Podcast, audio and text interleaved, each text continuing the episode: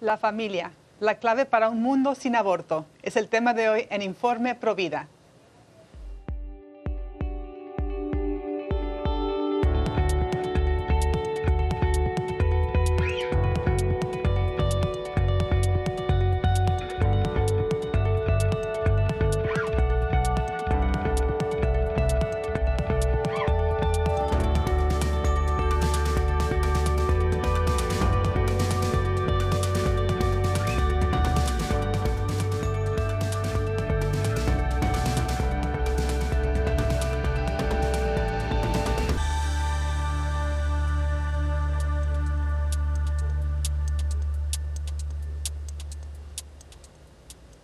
Hola amigos de EWTN, les saluda Astrid Bennett Gutiérrez. Estamos en los estudios de EWTN en Orange County ah, de California y me acompaña para el episodio de hoy de Informe Provida mi compañera, la gran defensora de la vida, Patricia Sandoval, desde los estudios de Birmingham en Alabama para el tema de hoy. ¿Cómo estás, Patti?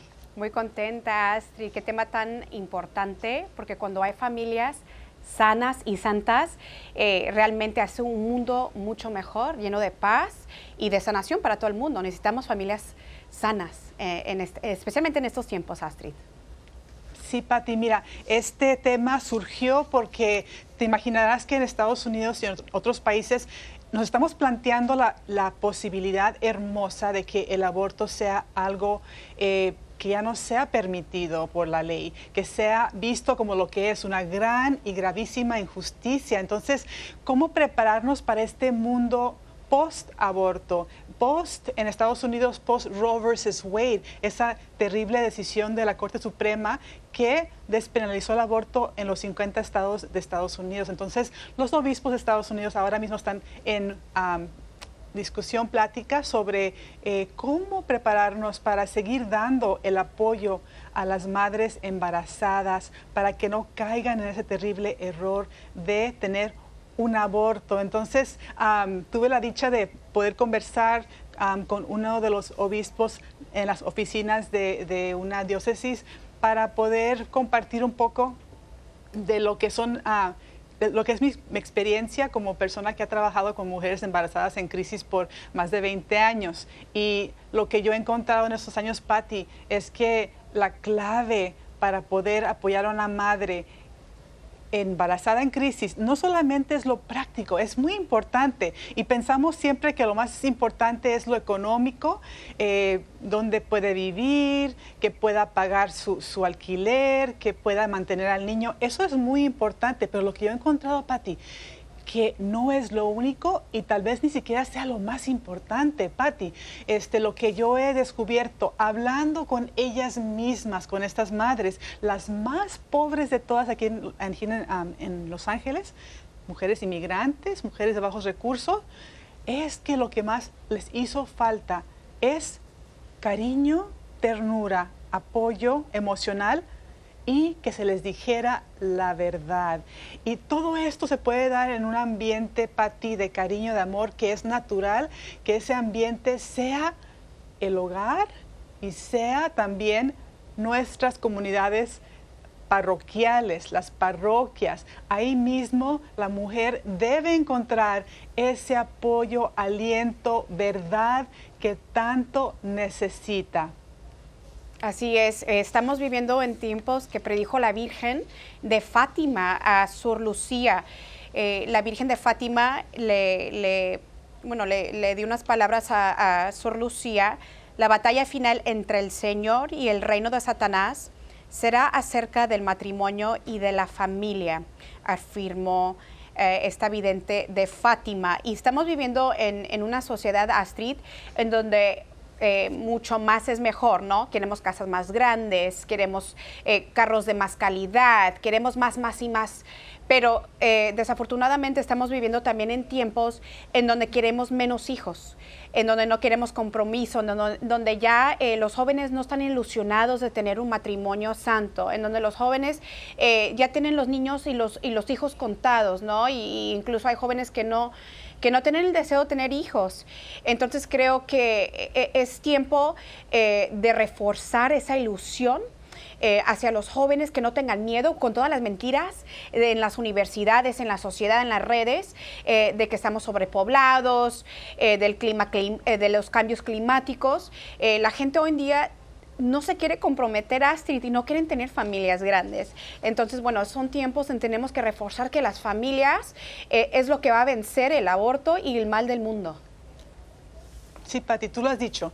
El primer reto va a ser eh, enfrentar la realidad que muchas mujeres se sienten solas, se sienten humilladas, no saben que existen lugares como los centros de ayuda donde van a encontrar alivio, apoyo y en los centros de ayuda para la mujer, los centros Provida en Latinoamérica se llaman CAMP, son lugares que buscan unir a las familias, hablar con los padres, el papá del niño, para poder eh, involucrarnos si es algo bueno. Este, también que los padres apoyen a, a, una adolescente embarazada. Buscamos unir las familias y que la madre entienda la hermosa realidad que no importa su edad, no importa las circunstancias, su bebé es una bendición, ella es bendecida, ella es capaz. Entonces, qué importante, número uno, Patti, que las mujeres no se sientan solas, que entendamos el gran papel que tenemos en las parroquias, la posibilidad de poder anunciar ah, esa ayuda, esa verdad de que la mujer es bendecida.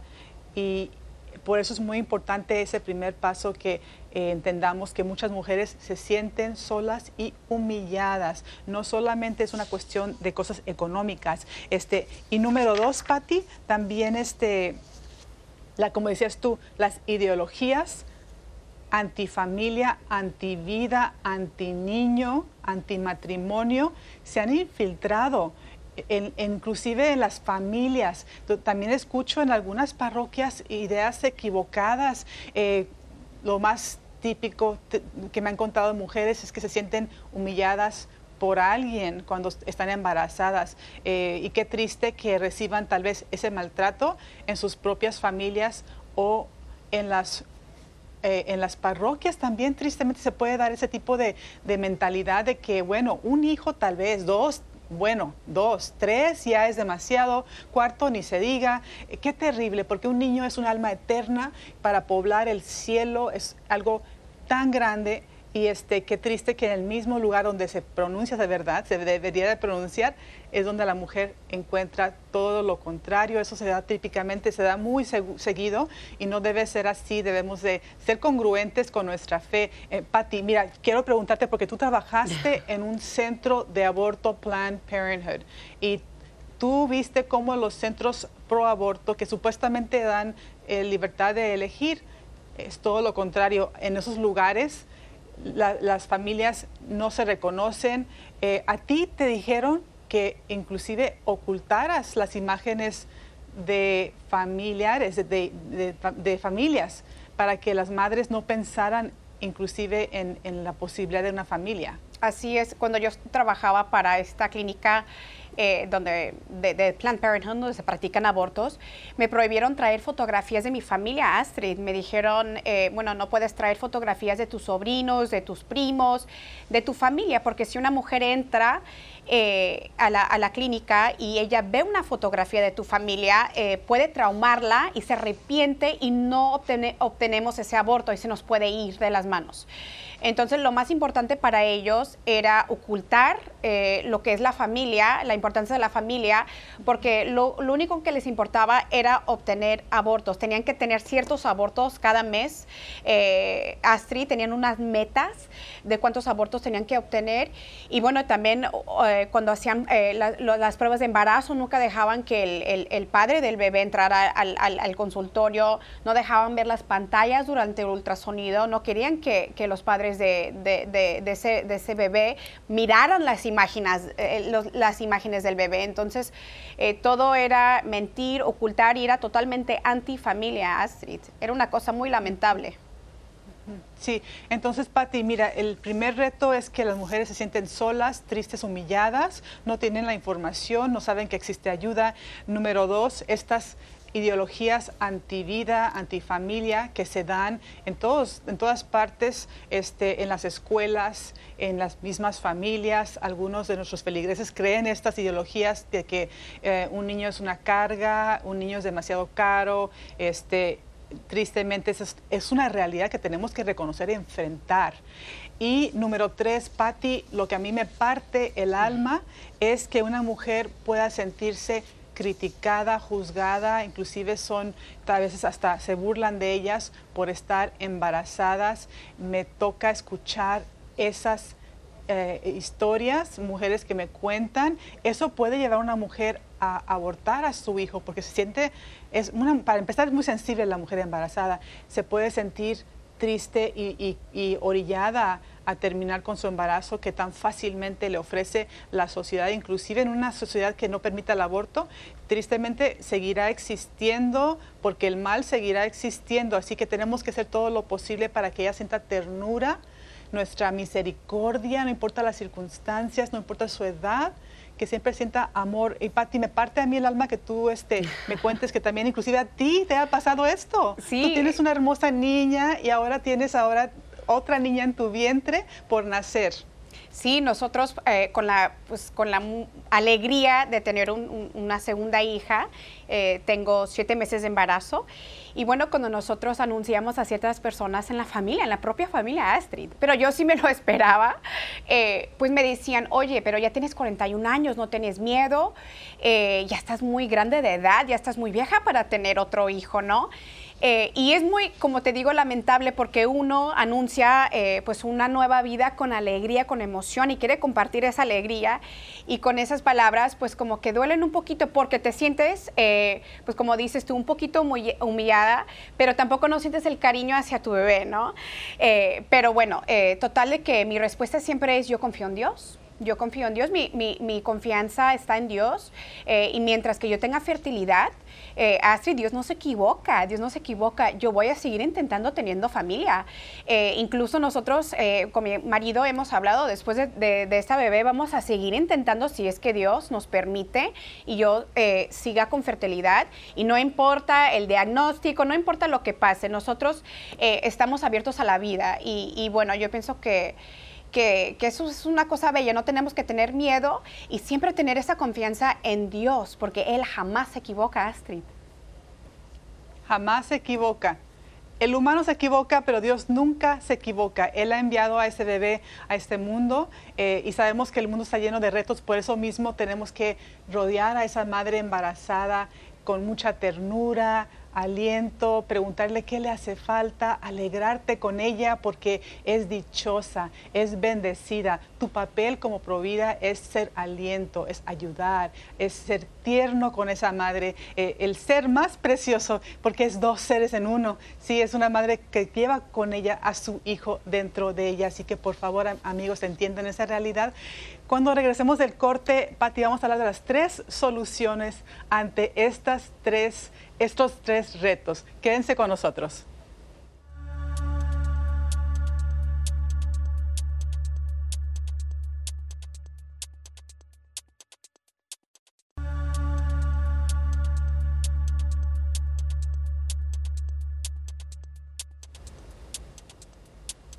Estamos de regreso en su programa Informe Provida. El tema de hoy es la familia, la clave para un mundo sin aborto. Estamos hablando de los retos que existen y que existirán, inclusive cuando el aborto sea penalizado otra vez como debería de ser, porque es un mal. Eh, un mal es un mal. Como reconocimos que la esclavitud estaba mal, aunque era legal, Patty, este, en cuanto lo reconocimos, terminamos con ese terrible mal de que un hombre pudiera esclavizar a otro hombre. Ahora en estos tiempos la Corte Suprema está ah, tomando un caso, este, contemplando unos argumentos de si los estados en Estados Unidos pueden abolir el aborto, limitar el aborto, inclusive abolir el aborto. Entonces estamos orando, ayunando a la espera de que esa sea una realidad para seguir luchando. Pero tenemos estos tres retos. Me parece que es importante hablar también de las soluciones a estos retos. El primero que planteamos fue ese tan importante, que la mujer no sabe que existe ayuda cuando se enfrenta a un embarazo en crisis, ya sea porque tiene una relación mala con el papá del bebé o este, ella em, se siente sola, eh, tiene un problema de salud, eh, le han dicho que es demasiado grande o demasiado joven, alguna circunstancia adversa que la esté orillando a abortar, que sepa que existe ayuda, que hay un lugar los centros de ayuda para mujer embarazada que existen por todo el mundo, que están dispuestos a ayudarlas. Entonces, ¿cuál es la clave para eso, Patti? El primero es que cada provida, cada familia católica eh, debe saber dónde está este centro de ayuda para llevar a una madre embarazada en crisis. Eh, se debe de, eh, inclusive promover en las parroquias algún tipo de publicidad. También cada oficina parroquial debe tener esa información a la mano. La secretaria debe tener la información a la mano. Cada confesionario, Patti, que cada padre tenga en su confesionario la información del centro porque llegan mujeres a pedir un consejo. Y qué bueno que él le dé el, aliento que se merece y también la ayuda práctica donde va a encontrar más apoyo y también la verdad sobre el hecho de que el aborto destruye una vida y la puede lastimar profundamente cada púlpito que anuncie con, con, seguridad la verdad de que la vida es sagrada, que el aborto es un terrible mal y que recibimos a las madres embarazadas en crisis con, con brazos abiertos. Que cada salón de catecismo, cada clase de confirmación, cada hogar que esté formando niños, hablen de que los Provida somos un pueblo de amor, somos personas que ayudan con ternura, eh, con sacrificio a cada madre embarazada, que encuentre en nosotros ese amor. Y los centros de ayuda son el fruto de ese valor que tenemos por la vida, Así que primero es promover los centros de ayuda siempre. Busca el más cercano a ti, visítalo, apóyalo y hagan lo que pueda para darles ese apoyo a esos centros para que sigan existiendo. Número dos, dar una visión de la familia que inspire a los jóvenes.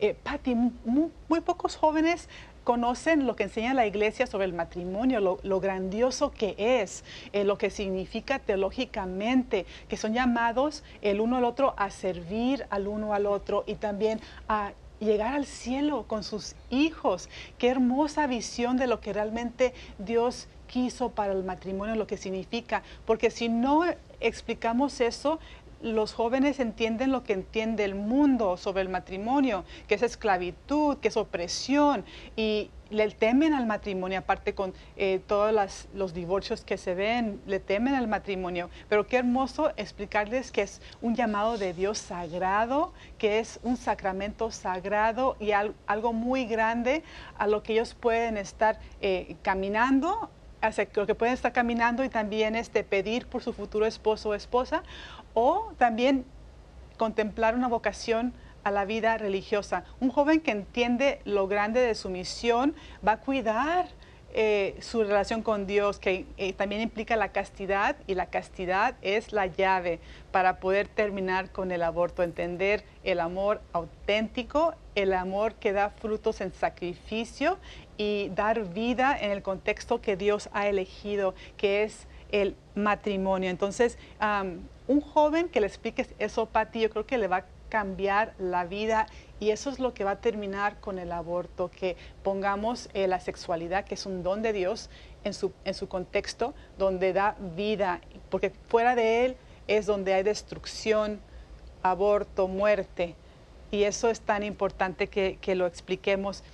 en, dentro de ese mismo tema es importante, hablábamos tú y yo sobre esto de sanar heridas que llevan muchos, porque muchos somos hijos de padres separados, eh, muchos han sufrido abuso sexual, entonces entender que existe, existen estas heridas, sanarlas para que, para que esa persona, ese joven, pueda abrazar la, visión completa de lo que es su sexualidad, en lo que es la familia y el matrimonio. Entonces, hablar abiertamente de esto con seguridad para poder este, aclarar lo que realmente es, que no lo diga el mundo, porque el mundo es el que nos lleva a cometer esos errores y a desperdiciar ese gran don que Dios nos ha dado, que es la sexualidad humana, que es no solamente bueno para ti, es algo que es sagrado.